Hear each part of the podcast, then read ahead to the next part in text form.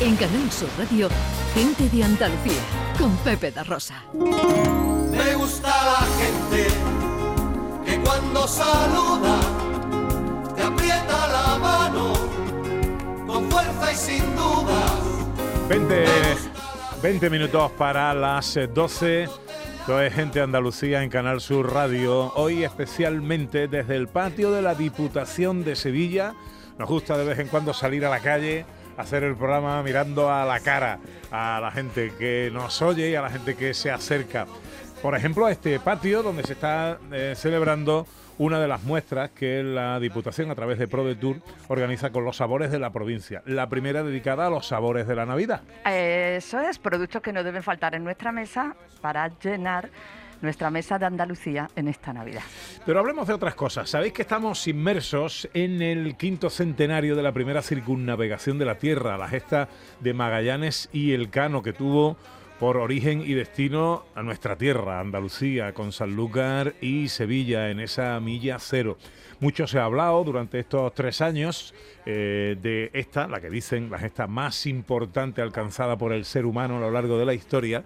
Eh, pero ahora tenemos aquí delante un proyecto, no, una realidad bien bonita. Es un cuento, es un libro que está destinado a los más pequeños de la casa. Así es, porque se ha abordado esta gesta, Pepe, desde muchas perspectivas, pero em, ¿qué diría la nueva Victoria si pudiera contar esta aventura? Desde ahí no se ha planteado nunca. Bueno, pues este libro lo plantea. Antonio Fernández Torres es historiador y es el autor, navegante y es el autor de este libro, Victoria y la primera vuelta al mundo. Hola Antonio, buenos días. Muy buenos días. ¿Cómo estás? Mira, muy bien, muy bien, muy bien. Créeme que me emociona mucho estar contigo, hablar contigo de esto, de, de, la nao Victoria, de la gesta de Magallanes y el Cano, de la vuelta al mundo, de navegar, de todo esto, porque tú has hecho eso, o sea, tú te has montado en la nao y has dado la vuelta al mundo. Sí, tuve la suerte de formar parte de eh, la vuelta al mundo de la réplica de la nao Victoria entre 2004 y 2006 y, y bueno, he estado muy vinculado desde entonces a a la Fundación Na Victoria y a todos estos proyectos de, navegación con réplicas. ¿no? Y después como historiador soy especialista en historia de la navegación, aunque me dedico a otras cosas, pero, pero sí, es algo que, estoy muy vinculado con, esta parte de nuestra historia y sobre todo con, la Na Victoria y, y la vuelta al mundo. ¿Cuándo y cómo se te ocurre la idea de contar la historia? pero desde la perspectiva, como nos avanzaba Ana Carvajal, de la propia embarcación, de la propia nave y que sea ella en primera persona quien lo cuente. Pues mira, eh, fui comisario de un proyecto que se llamó eh, El viaje más largo, eh, que fue una exposición que estuvo en el Archivo General de India, al que le dediqué muchísimo tiempo, muchísimo esfuerzo. Fue una exposición preciosa, pero que me, nos costó mucho trabajo. Y esto me robó mucho tiempo también de estar con la familia, porque lo hacía también un poco fuera de mi horario normal, ¿no? Y el confinamiento, cosas del confinamiento, pues le explicaba a las niñas lo que había hecho y, bueno, ellas lían un poco la historia con la, la navegación de su padre, con, con Magallanes, el Cano, lo mezclan un poco todo. Y bueno, y vi que, dándole voz a la NAO, pues realmente se entendía todo, lo entendíamos todo mucho mejor, ¿no? Mm. Esto coincidía con que la Fundación La Victoria estaba poniendo la réplica de la NAO allí en Marqués del Contadero y bueno, pues decidimos hacer este, este cuento, ¿no? Y fue tomando poco a poco forma en casa durante el confinamiento. Salió como un juego, ¿no? De fruto de tu experiencia en la navegación, fruto de cómo le cuento a mis niñas esto que yo he vivido, esto que ha vivido la humanidad. Y sale este libro que además no solo tiene texto, es que tiene unas ilustraciones que son una belleza. Sí, sí. Eh, realmente lo que queríamos es representar la primera vuelta al mundo en, diferentes escenas y, que fuera comprensible, quedarnos con lo esencial de, la, de, la, de esta aventura y transmitirle a los más pequeños por la importancia de, este viaje. Eso, eso ahí, quería llegar. Es un libro que está evidentemente destinado a, a los pequeños de la casa.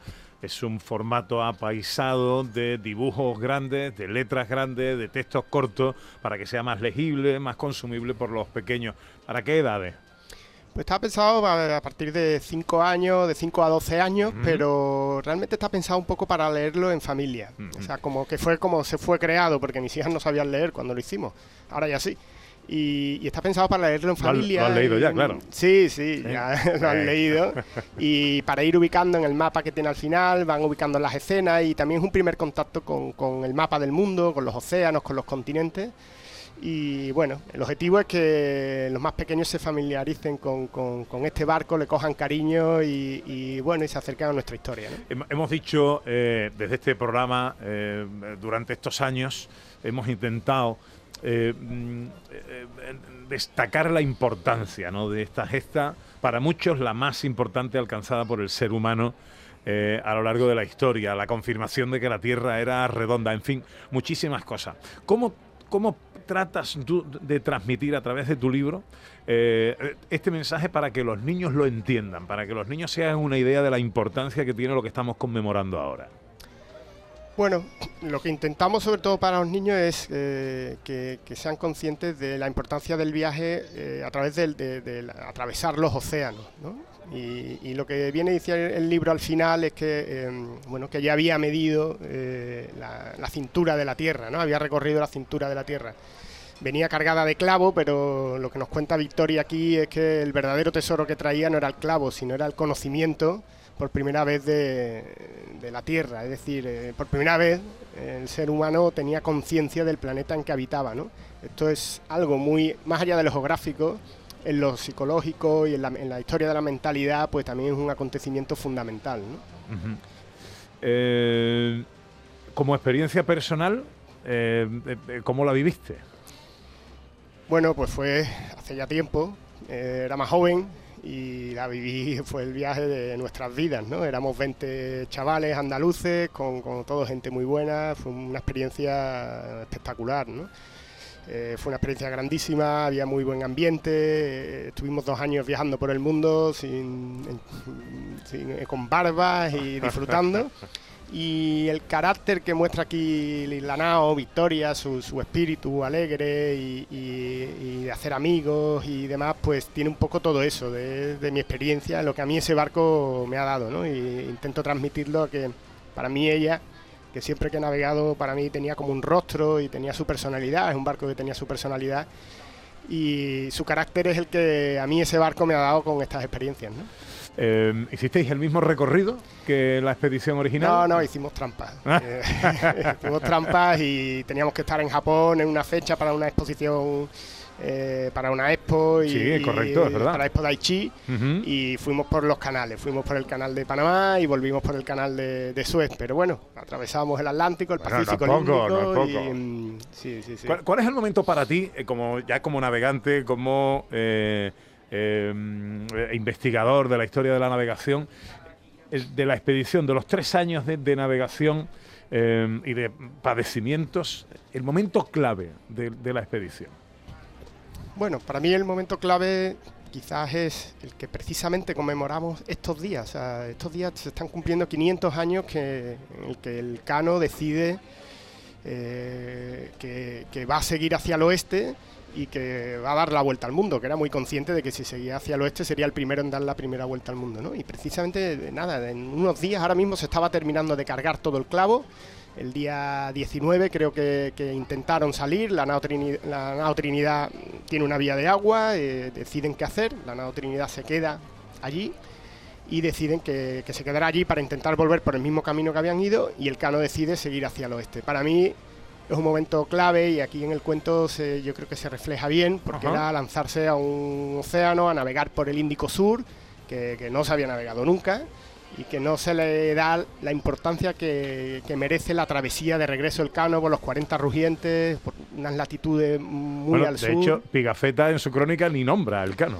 Bueno, ese es uno de los problemas, que no se le haya dado tanto valor, porque Pigafetta pues, pues, parece ser que no tenía muy buena relación con el Cano y No los alaba, lo ¿no? omite. O sea, es el capitán que lo trae de vuelta, de regreso. Y yo estoy de acuerdo Y- contigo, ¿eh? para mí es clave en la expedición, todo lo, todo lo que tiene que ver con, con la, conclusión de la primera vuelta al mundo, el arrojo, la decisión del Cano de decir, no, no, seguimos hacia Occidente y terminamos esto. Sí, porque además es una travesía de enorme valor, o sea, navegar desde todo el Índico, por el Índico Sur, que los barcos de vela nunca van en ese sentido, navegan en el otro sentido. Eh, hacer esa travesía sin escalas, llegar al Cabo de Buena Esperanza con las tormentas, seguir navegando sin escalas hasta Cabo Verde, una travesía que es el récord entonces de estancia en la mar y que tiene, que tiene un valor eh, tiene un valor impresionante. Para mí, el regreso de la nao Victoria es algo que tenemos que conocer. Empezamos a conmemorarlo ahora. El día 21 saldría, hace 500 años, sale la nao Victoria de, de Tidore, ya rumbo al regreso. Y, creo que, es hora de que nos acerquemos al cano y a la importancia del regreso de la nao. Bueno, pues aquí hay un regalo magnífico para incluir en la carta a sus majestades estas navidades. Victoria y la primera vuelta al mundo. Crónica de la gesta de Magallanes y el Cano, contada en primera persona por la propia Nao Victoria y que la autoría corresponde a un historiador, navegante, investigador, Antonio eh, Torres, que además ha hecho eh, la vuelta al mundo en la réplica de la nao Victoria. Así que máxima envidia, máxima admiración. Antonio, y muchas gracias por acercarte aquí hoy con nosotros. Muchas gracias a vosotros. Victoria y la primera vuelta al mundo. Ana. Dime. Oye, este libro hay que meterlo ya en todas las cartas a los Reyes Magos, ¿eh? Además de, además de verdad, Pepe, yo creo que para los que tengan niños en casa no puede haber un regalo más acertado que contarles de esta manera esta parte de la historia de la humanidad, pero que además es historia de Andalucía, tan importante. Así que la Carta de los Reyes Magos incluido yo, vamos, desde ya, desde ya. Bueno. En Canal Sur Radio, gente de Andalucía, con Pepe da Rosa.